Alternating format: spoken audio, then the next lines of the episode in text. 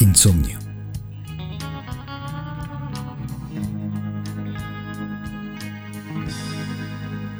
En mi caso, la conciliación del sueño ha sido un problema constante, desde que recuerdo en realidad. Vagos, imprecisos, abstractos recuerdos que tengo de yo niño, intentando conciliar el sueño. Recuerdo más por las versiones que cuentan mis padres. Caminaba dormido, hablaba, comía, actuaba. A las personas como yo, que se acuestan en una posición original cuando se inicia el proceso de pernotar, se levantan tres, cuatro, cinco veces durante la madrugada o el lugar del día que ocupe mientras está durmiendo. Y en el despertar final, el previo al levantarse, incorporarse totalmente, aunque más del 90% del organismo suplique por no hacerlo, se despiertan pues en una posición en el hecho definitivamente incomparable con la posición original en que se inició el reposo. Poco sería decir que me he tendido en el lado derecho de la cama, para amanecer en el lado izquierdo. Por cierto, y de ninguna importancia imperiosa, me sobra la mitad de los dedos de mi mano, de cualquiera, para contar las personas con las que he compartido eso de dormir y despertar, por supuesto juntas, en estricto rigor de dormir y despertar. Aprovechando los términos, diría que no necesitaría ni un solo dedo para contar a las personas con las que he dormido y despertado. Ahora sí, en conciencia. Este simbolismo de dormir y despertar describe mucho mejor lo que todas las personas hacemos en esta realidad. Mejor descripción que morir y vivir. Dormir y despertar trasciende en cuanto al orden. De nuevo, no mandato, orden. Si se preguntó cuánto es la mitad de cinco dedos, dos dedos y medio, correcto. Otra forma de saberlo podría resultar de la operación de medir con una regla cada uno de sus dedos. En mi caso, meñique 14, anular 18, medio 22, índice 16 y pulgar 15 centímetros. Ahora bien, propongo dos vías para el siguiente paso.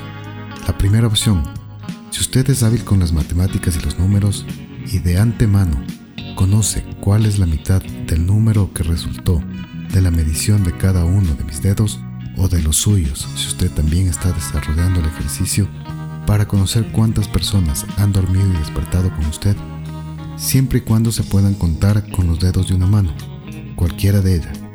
Entonces, procedemos a restar el número que representaría la mitad del número que resultó de la medida.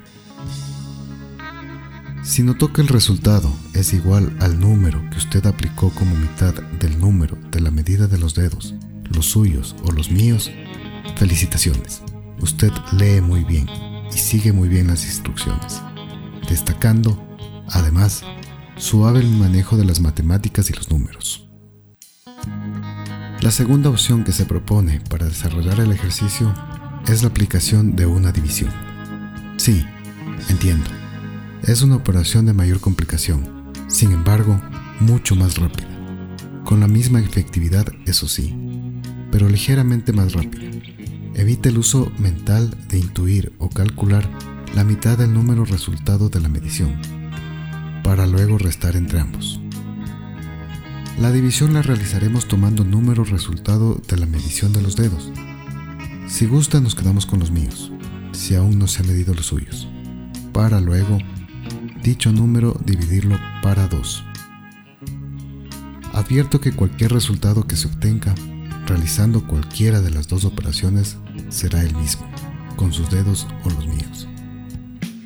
De ahí que muy pocas personas fueron testigas de mi mal dormir despertar en el piso, con ropa, sin ropa, más común sin una media.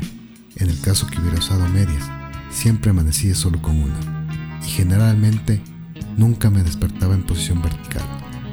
La horizontalidad me seguía hasta en mis sueños. Nací en región serrana, fría, promedio de 8 a 9 grados centígrados por la noche, mas nunca fui friolento. todos los lugares en que habité, por costumbre tenía de abrir de par en par la finestra. Jamás se cerraba.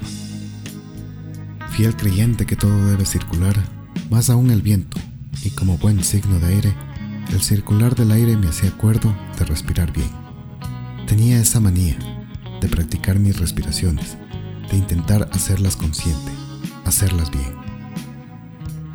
Basta una mala respiración para que deje de vivir, créame. Abrí las ventanas de mi habitación que parecía cabaña, pero no lo era. Realicé mis ejercicios de respiración e iba intentando asfaltar el camino mental para que mi cuerpo duerma por esa noche, descanse. Recibí de su parte los correspondientes buenas noches de mis compañeras, sus deseos, que, en todo caso, bien sabía que eran órdenes, pero en mi caso jamás mi mente las receptaría como tal. Casi no dormí aquella noche. Onanista, utópico, controlador mental, Romeo, fumador, escritor, músico. A esos roles jugué hasta que, faltando cinco minutos para las cinco de la madrugada, logré la desconexión que toda persona buena amante de dormir la desea y la logra casi al instante en el que apoyan su cabeza en la almohada. Para mí, ese instante duró como seis horas. Cinco para las cinco,